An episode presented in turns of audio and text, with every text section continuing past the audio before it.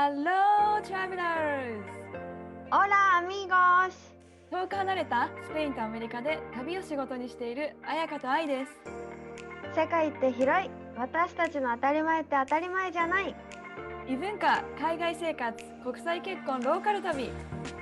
私たちと旅先で話しているようなそんなポッドキャストですそれでは、レッツゴー聞いて旅するアメリカとスペインホラ、彩香 !Hello everyone! 皆さん、こんにちは。Hola! Ay, hola todos! こんにちは元気です あ、元気ですっていうか日本語で返された。bien です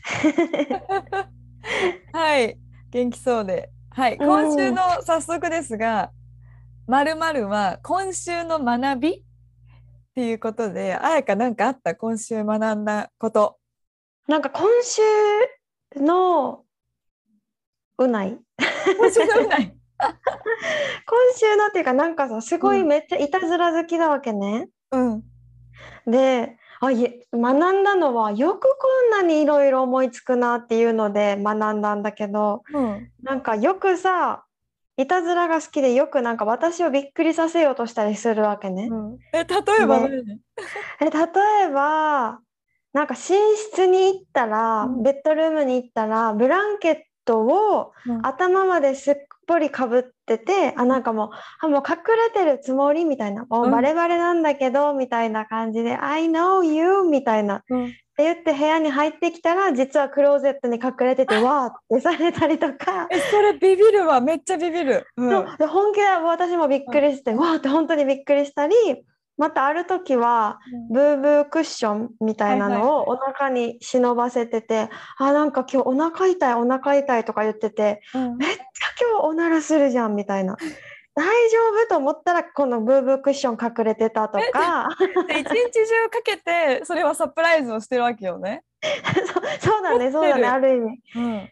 一日中っていうかまあさすがに私もさ何回も何回もなるから「え大丈夫?」みたいな聞いたらペロってお腹めくったらあるみたいなのとか。なんかこの間本当にこれもまた今週の話なんだけど、うん。トイレしたい。あもう漏れる漏れるみたいな感じで、うん。トイレに帰宅と同時に駆け込んで、勢いよくさジョボジョボジョボジョボみたいな 流れてたうん。音が聞こえたわけね。で私はあ2階に洗濯物干してたからと思って洗濯物を取りに2階に上がってトイレは1階なんだけど、2階に上がって降りてきて洗濯畳んでたらあれ？まだトイレからジョボジョボ言ってると思って、え？嘘でしょ？と思ってトイレ行って「あれ？OK?」みたいなうん。感じでトイレ行ったらペットボトルの水をトイレに流しながら「へへーみたいな感じで笑ってて。それずっとやってたわけでしょ、それを。それで「もちたびっくりです」みたいな言われて。なんかさ、凝ってるね。なんかちょっと上を行くサプライズだわ、それ。それでなんかよくこんなに次から次に思いつくなと思ってうん笑笑っちゃうっていうか学びなんかユニーク っていうの面白いなって思ったって話。なんて幸せなカップル。そうかな思うよ。すごい。でそこまで凝ったサプライズしないもん。わーとかならやるけどさ、わざわざペットボトルをさ、ジョボジョボジョボジョボやったり、わざわざ、何？その、ちょっと手の凝ったサプライズよね。彩香を笑わせるための。でもさすごい。すごいよねまあまあそうそういうねまあお父さん譲りだと思うそういうユーモアな部分は。なんか私、ロバートと一緒に住んでるのに、普通に私がキッチンで料理してて、うんなんか音を立てずに後ろから来られるだけでもすごい叫ぶぐらいなんかびっくりしちゃう。なんて言うんだろう。愛が？私がビビっちゃうんだよね。でなんか「I live with you」とかってすごい言われるけどなんかビビるだからもっと音立ててこう近づいてきてほしいっていう なんか。でも私それ逆になんかびっくりされるうないの両親に。多分すごい静かなんだろうね行動が。そこにいたの？みたいな。いたの？みたいな。びっくりされる。本当その感じよ。その感じ。うんえ愛の学びは？え今週え私はもうあれですよ。今彩香の瞑想プログラムをあの取ってまして。うんやっぱうん瞑想の学びがあったのが彩香が言ってくれたなんか瞑想ってフェーズがあるんだよね。うんうんそうなんか私結構寝ながら瞑想寝る前にとかにしちゃっててよく寝落ちしちゃうって話を彩香にしたらなんか瞑想にはフェーズがあってまた彩香がから言ってもらったのが分かりやすい。わかりやすいかな。そう、なんか瞑想になれ、なんか瞑想も、なんだろう、ある意味体力みたいな、瞑想の座っている体力、集中する体力とか、運動とは違うけど、瞑想にもちょっと体力みたいなのが必要で、で、瞑想してると、脳の中に脳波、うん。脳脳波が瞑想すると変わるんだって。で、その瞑想して、あ、気持ちいいなって、なんか焦ってたのが落ち着いたりとかするのは脳波が変わっていってるシグナルというか、それで、うんあ、気持ちいいなってなるんだけど、そこで、その次の段階があって、次のステップが、そこに慣れていないと、瞑想に慣れてないと、うん。それがもう気持ちよすぎて眠りに入ってしまうらしいんだけど、そこに慣れてくるとその状態で気持ちいい状態で覚醒しているっていう状態に慣れてくると、うん。こう頭の中でいっぱいアイディアが湧き出たりとか、通常のなんだろう普通の日常を過ごしている自分では考えもしないようなことに気づいたりとか、そういうことが脳の中ではまたこれも脳波の切り替えでなんか起きるらしくって、切りなんだろう書き換え自分の日常を書き換えていくような書き換えが起きていくんだって。だから最初は気持ちいいなって感じるのはすごい大事なシグナルで、うんうん。本当にもう全然責める必要はないんだけど、うん。それで寝ちゃうのはなんか少しずつ慣れていったらいいのかなって思うよっていう話をしたんだよね。うんちょっとこれで寝るだけだったら少しもったいないかもうんみたいな。はい、そう、それです。前もそれ全部言わせる。それです。で、そのフェーズに行きたいなっていうのもあって、なんかいろいろまたさ、やっぱ瞑想すると理想を思い、正確に思い描けば描くほど瞑想することで、え、なんだっけ、これも。理想がよ具体的なほどその理想に沿ってっていうのかな沿って現実の行動が書き換わっていく。うんしかもそれが無意識にできるようになってくるって言われてて意識して頑張ってこうしなきゃっていうよりは自然に取るアクションが変わってくる。うん、その自分が描いた方にこう沿って自然と行動できるってことだよね。マインドにあるから。そうそうそう。そう。なんか理想がなんだろうふわふわしててもいいんだけどふわふわしてるとちょっと行動もふわふわするというか。うん。だから理想がこれってはっきりしてる人の方が取るアクションもなんか早いプロセスが早いらしい。うん。でもそれはなんかあと引き寄せとかも本当にこれも脳の機能というか、そういうなんだろうな。脳スピリチュアルな話だけじゃなくって実際脳の中でも本当に手繰り自分で本当は手繰り寄せてるっていう本当そうよ。うんうんなんかちょっと簡単な例で言うとさ、やっぱ自分今子供できたじゃん？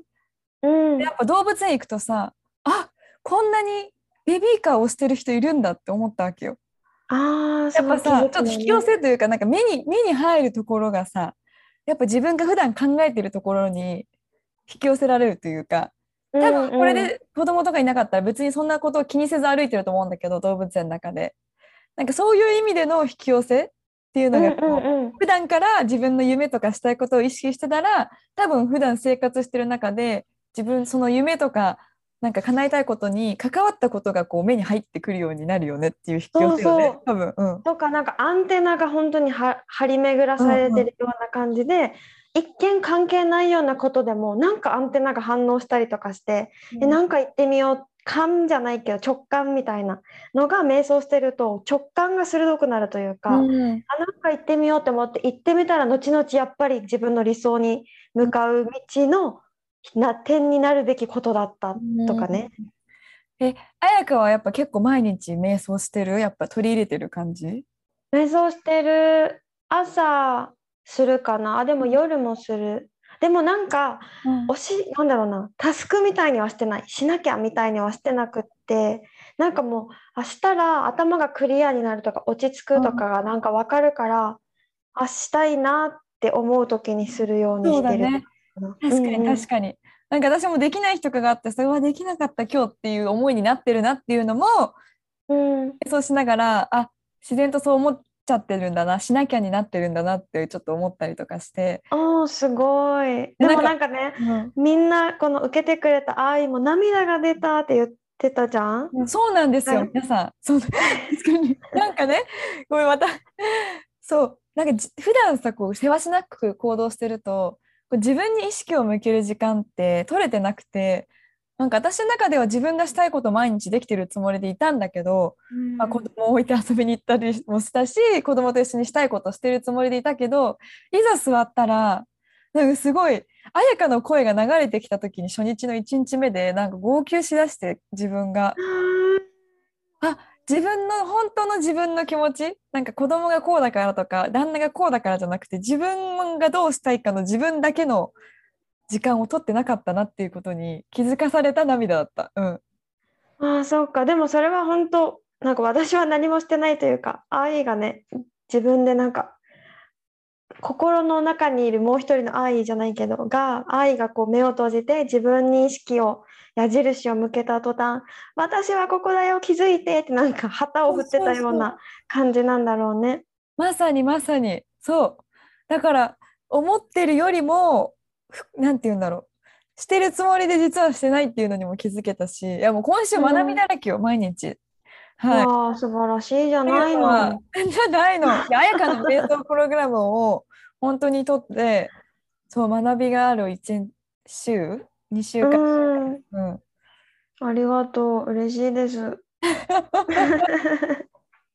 で、今日の本題は、子供の、子供に対しての性教育でいいのかな？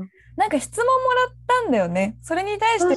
答えようっていう今日の回なんだけど、うん。そうそう、もうこの質問も結構前にいただいて遅くなってすいませんっていう感じなんですが、うんうん。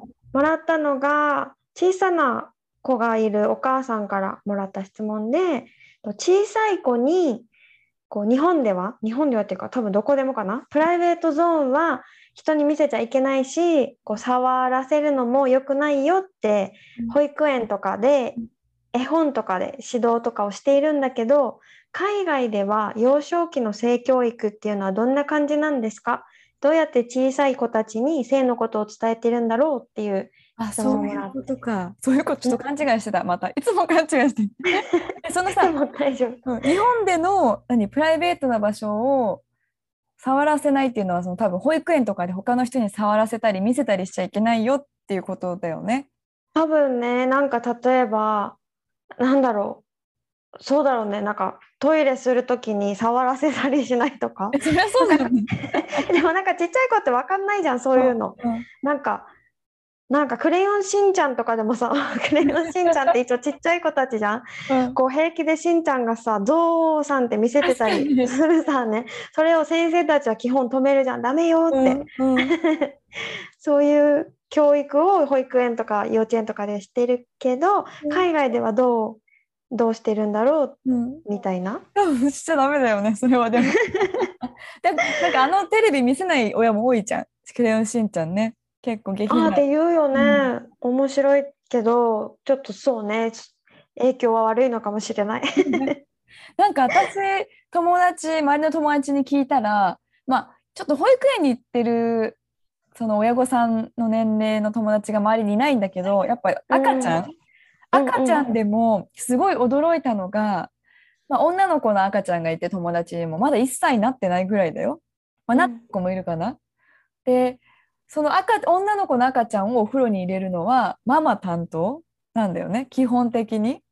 なんか日本って結構お父さんと一緒にお風呂入るうん、多い気がするんだけど、うん、赤ちゃんの頃から、まあ、お父さんと一緒にシャワーを浴びるならお父さんは水着を着てきたりとかお父さんのプライベートエリアはちゃんと隠した上で一緒にお風呂に入るって聞いて友達にうん、うん。みたいな。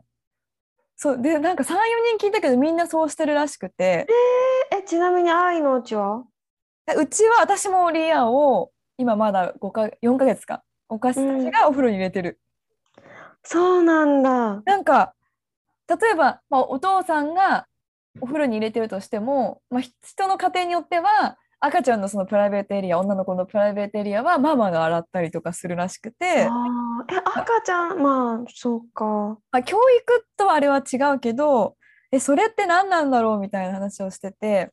うんうん。他にも友達が10歳と8歳ぐらいの女の子をベビーシッターしてたのね家で。うん。であ旦那もいるじゃん、まあ、友達の旦那も。ちょっとその2人見ててって旦那にお願いして部屋に女の子2人と自分の旦那を置いて、まあ、ちょっとどっかに行こうとしたらしいんだけどそしたら旦那が「えダメでしょ」みたいな。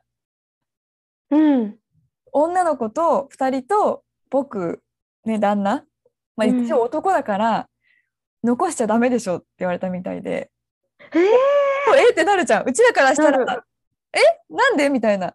ー、うん。でもやっぱりあのーなんて言うんだろう結構こっちだとさ小児愛小児性愛者っていうのかな？子供をはいはいはい。セクシャルなこうなんか犯罪を起こしちゃう人とかも多いし勘違いされるかもしれないし訴えられるうんかもしれないし、それもあって例えばその10歳8歳の子の子に対して可愛いねっていうのも言っちゃいけないみたいな。嘘でしこのょ人が、まあ、えー言っちゃいけないというか多分言わないようにしてる、それはうんそういう意味で捉えられたり周りがそういうふうに思ってしまうのを避けるためって言ってたらしくて。うんうんうんなんかググったら他にもアメリカの学校でその人はなんか中国系の人でアメリカに住んでる人なんだけどなんか普通に昨日お父さんとお風呂に入ったみたいな話を先生に言ったらしくて女の子でねはいはいはい先生が通報したみたいなそんなんが書いてあって「へえ!」みたいな全然違うわ。違うそれは衝撃。うん。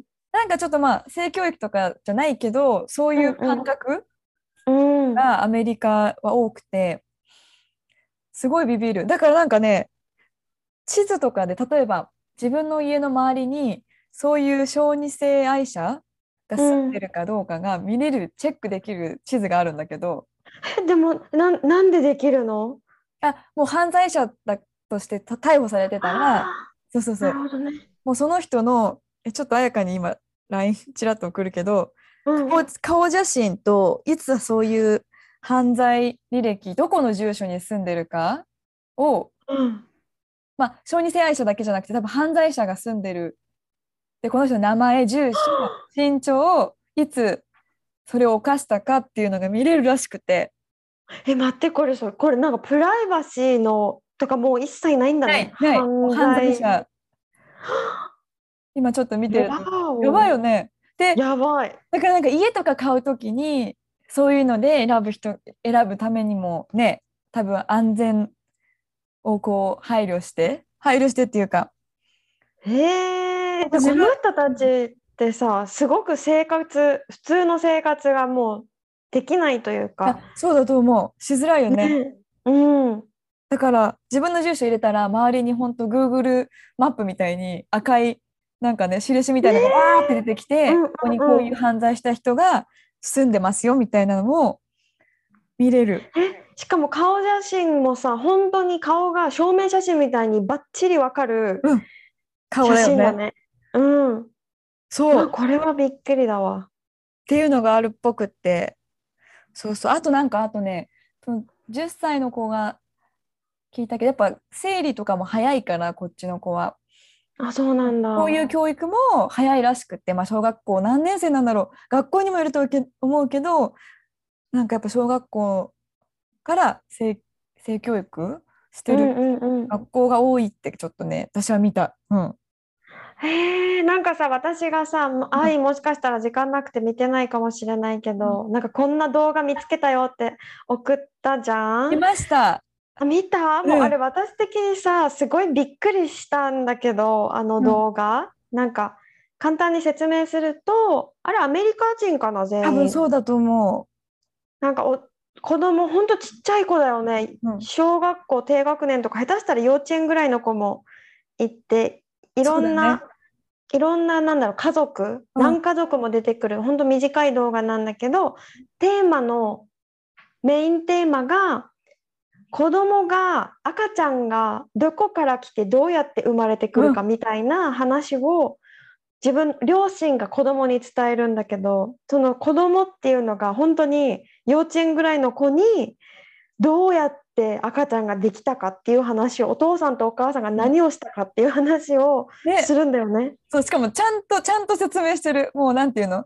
なんか包み隠さずじゃない、うん、なんか天使が運んできたよとかじゃなくて。じゃなくてそれを説明して、なくてしかも子供もさ聞きたくないとか言う子もい何人もいたじゃん？目がこう目をさこう覆ってたりとかしてたりね。そう「ユー」とか言ったり、ねって言ってたりとか。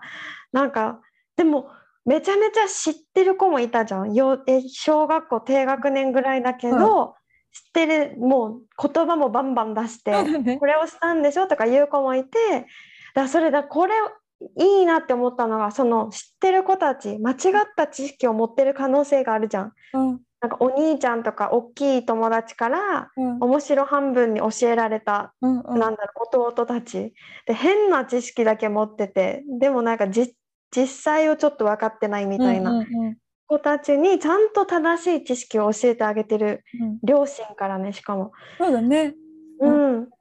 あれはなんかすごい衝撃だった。確かに。なんか愛し合ってできたんだよだけじゃなくてちゃんとそのうん。フィジカルの部分も本当説明しててポケットとか使ってね。本当に。そうそうそうそう。そうだね。ポケットの中にみたいな言ってたね。そう。あびっくり。なんかそれでさ私もねスペイン語の記事をちょっと探してみたんだよね、うんうん。子供に性教育の話をどうやって伝えるのかみたいな、うんでなんか見つけたページがいろんな本当に幼幼稚園児ぐらいの子を持つ親からの掲示板みたいな、なんか質問がいっぱいあってそれに専門家が答えるみたいな記事を見つけたんだけどなんか性教育はいつから始めたらいいんですか？みたいな質問でその答えがなんかね子供が歩いたり話すようになったら始めてくださいみたいあな。ほう。えじゃあ結構早いよねそんな。そう結構早いと思って、それでだどうやって教えるんですかみたいなので例えばじゃあお風呂の中お風呂に入りながら性器の名前を教えたり子供子供が指さしてきたら名前を言うとか。あなるほどね子供の質問に対して笑ったりうん。隠したり恥ずかしがると何か悪いものなのかとかそういうもう純粋にそういうふうに笑うものなのかとかって受け止めるからうん。これが何なのかどういう役割なのかっていうのを伝えましょうみたいな書かれててうん。なんか例えば子供の例3歳児4歳児だったかなうん。の子がいますみたいなのでなんでパパはそこに髪の毛が生えてるのはいはいはい聞いたら私たちの体は大きくなるとどんどん変わるんだよって答えたらいいですって言って、でもっと子供が知りたがるうん。ようだったら、男女の違いを伝えてあげましょうって言って、ん。でもバンバン自分から話すんじゃなくってじゃあ男の子と女の子の体の違いは分かるから始めて、子供が知ってることを聞いて間違ってる知識は正してあげるとかうん。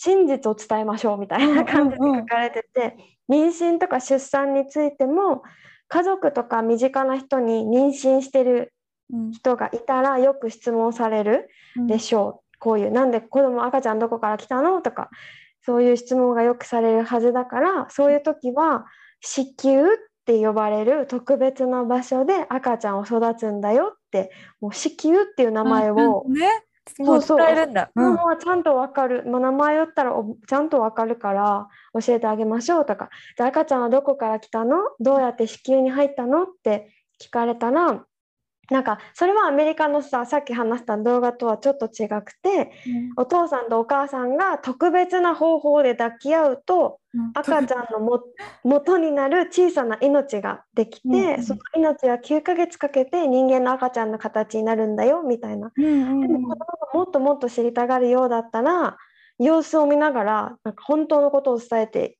いいと思うみたいな書かれててじゃあどうやって出てくるのってどうやって出てくるか分かる？って聞いてみるとお腹がパカって割れるとかお尻から出てくるとか、うん は言うんだけどそれもなんかお母さんの両足の間から出てくるんだけどうん。両足の間にはおしっこを出すところとは別に小さな穴があって、うんうん。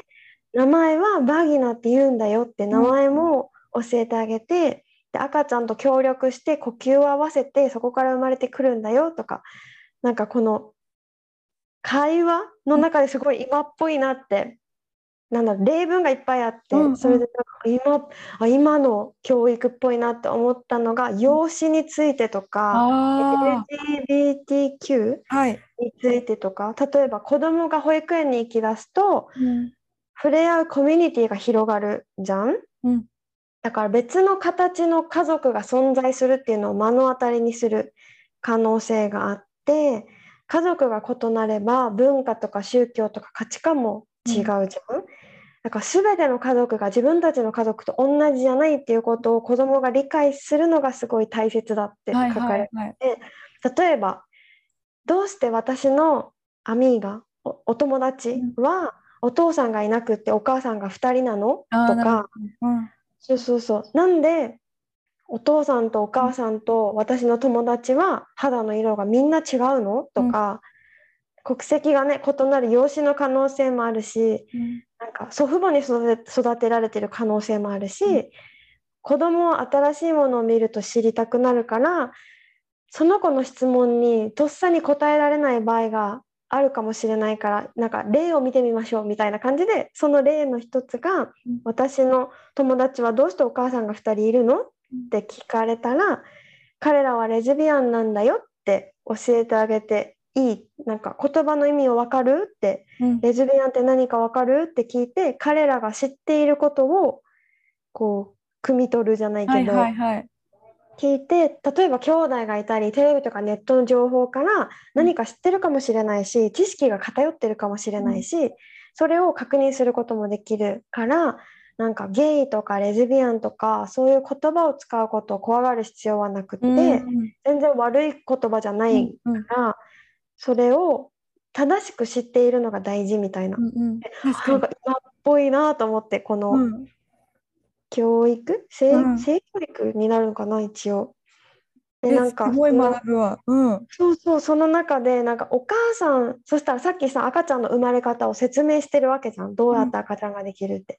じゃあなんで私の友達はどうやって生まれてきたのって子供はやっぱなるんだって、うん。お母さん2人とかお父さん2人なのにどうやってうん。赤ちゃんができたのって聞かれたら親になる方法親になるっていうのは産むだけじゃないんだよっていうのを伝えてあげる、他の人の子宮とか他の人の精子を借りる人もいるし別の家族から子供をもらうっていうか、うんうん人もいるから親になる方法はたくさんあって私たちみたいな家族の形だけじゃないっていうのをまず教えてあげてで違って見えるかもしれないんだけど実はそんなに私たちとの違いはなくってどの家族も私があなたを愛してるように彼らも愛し合ってるんだよみたいなのをもう何回も何回もしてあげようみたいな。うん性に関する話は1回ではやっぱ難しいし、うんパンチが強い部分だけを覚えちゃったりうん。する、子供が覚えちゃったりもするからこういう会話を親とできるっていうなんかうん。のもなんか大事かもみたいな。本当よ。なんかさ、タブーなイメージが私の中ではまだやっぱあるんだよね。親とこういう話をするとか、うん。やっぱなんか恥ずかしいものみたいな、多分どっかで植え付けられたのか、そういうのやっぱおね、日本の文化だと同じような方が多いと思うけど、子供のさ、まだなんか物心つく前からそういうのが分かってたら、なんかすごく、何いいよね。なんかすごい学んでる。子供が大きくなったら、じゃあ私もそういうふうになんかちゃんと性教育したいなって今思思ってるもん。うん。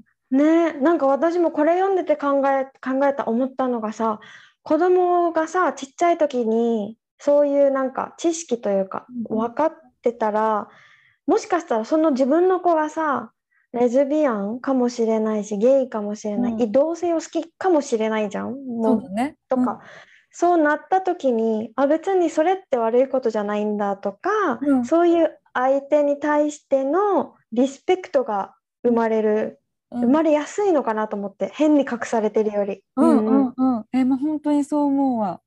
えーえ、それはスペインの性教育の、なんていうんだろう、サイトみたいなのから。そうそう私がねたまたま見つけて、でもうないに聞いたらもちろんうないが子供の時にそういう教育は受けてないっていうか、うん、うん。やっぱり新しいことだと思うけどすごく同性婚が OK だからさスペインは。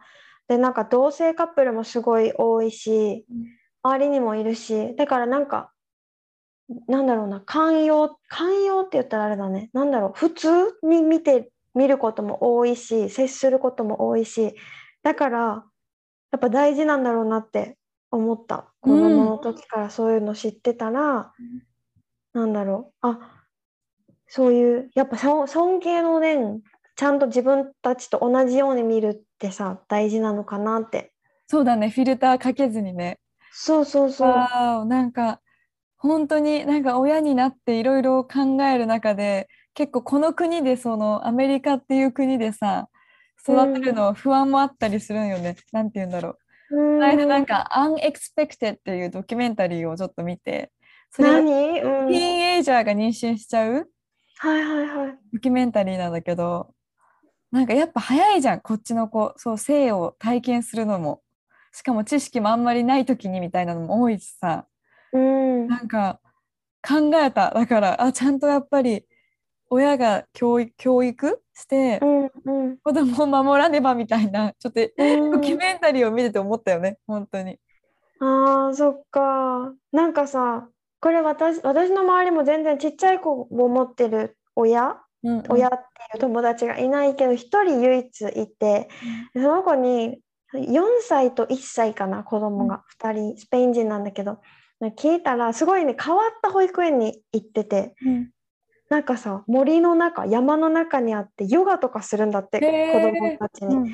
ヨガを教えたり動物がいっぱいいたりとか、なんかすごく自然と一体化したような保育園に行ってるらしいんだけど、親に向けてのなんか勉強会みたいなのがあったらしくって、うん。そのこんな話を教えてもらったよって言ってたのが「え？それって禅じゃん」みたいな日本の禅の考え方じゃんって思った話があってなんかそれが子供は毎日徐々に成長してるんだけど大人の1年とは特にこの3234歳とか、うん。大人の1年とは比べ物にならないぐらいすごい吸収するから、うん。ものすごいスピードで毎日成長していく。うん。だから今しかないって思って子供のことを愛してあげて接してあげてくださいっていう話をしてもらったんだって。うん。なんか今しかないって思う間もなくその瞬間をある意味見逃してしまった親？うん。子供の執着が大きいみたいなことを聞いたらしくって、うんうん。例えば頭の中でなんかまだ子供と思っちゃって何でもしてあげたくなっちゃうんだって、大きくなっても。だから危ないって手放せなかったり、うん。それは子供ももちろん苦しいというかもうできるのにっていう苦しさがあるけど、一番苦しいのは親なんだって。うんこう手放せない苦しさみたいな、だから小さいうちは特にこの瞬間は今しかないもうこれは過ぎ去っていくものうんみたいな感じで思って愛情を注いであげてねっていう話をされたって言っててえ禅の諸行無常ってわかる？ああよくよく聞くよね。うん。なんか季節が変わるように何事も止まらん止まることはない。全て移り変わっていく、なんか嫌な気持ちも嬉しい気持ちも心も同じようにずっとずっと移り変わっていくんだよ。だから執着する必要ないんだよ。みたいなうん感じなんだけど、あその考え方とすごい似てるなと思って、うん。だから今この全ての瞬間は今しかないからそれを大切にしてたらまだ私のそばにいてみたいななんかうんそういうのが薄れるみたいな、はいだからはいはい親が楽になるみたいなうん。話で、あへ面え。白いって思ったの。へえ、思ったの。なんかもう今週の学びだわ、これが。はい。うん。はい。あの今週は今週は？違うね。ちょっとアメリカとスペインの性教育だったりとか、ちょっと実情。まあ、最後の禅の話が個人的に今週の学びの本当に深い一部になりました。はい。もうだってはい顔がすごい真剣だった聞いてくれてる時。やっぱなんかね、は自分も母親としてのなんかそうだね重ねたよね。うん。うんうんうんそうだよね。ちょっとここで私からお知らせがありましてすいませんね。はい。すあいまのせん。うんなんか今日話したみたいな、まあ、禅の話だったりとか最初の時に話した瞑想の話頭の中の話とかちょっとそういうのを聞いて心も体もちょっと軽くしたいなとかって思う方はぜひぜひ私の講座が4月2日2日じゃない20日ですね、うん20 20日。ね。20日からまたヨガと哲学の3ヶ月の講座が始まってそういう心の話をすごいたくさんするのでちょっと興味のある方はぜひぜひご連絡ください。いやもうぜひぜひ。私も多分ちょっとね受けさせてもらったことがあるんだけどもなんかほんとここヨヨガと瞑想とかマインドとかもう体も心もつながってるのをね感じる。でそのバランスが崩れるとやっぱりちょっと苦しくなったりとかでも苦しくなっちゃいけないわけじゃないんだけどなんかどうにかしなきゃみたいになんか思うじゃん。でもそれもまた苦しくてだからだからその綾香の講座を受けるとなんかね今までの概念が崩されるというかこ心地いい本当に心地いいよくもうあれ自分らしく入れるなってちょっと付け加えさせていただくと私はそう思いましたのではい。ありがとうなんか宣伝してくれて。いやいやいやでなんか興味のある方はね綾香にどこに連絡したらいいのかな？でインスタのメッセージでもいいしあのダイレクトメッセージにじゃあぜひお願いします。はい。なので、えー、と概要欄説明欄のところに綾香のインスタ旅熱うん。が載ってるのでそちらから行ってもらうかあそうだね。それだよね。はい、うん。でポッドキャストのあの感想とかまたリクエストがあったらメールアドレスにご連絡ください。ちなみに私のインスタは、えーサンディエゴです。はいはい。じゃあ今週も皆さんありがとうございました。ありがとうございました。OK また来週お会いしましょう。See you next week アディオース。またねー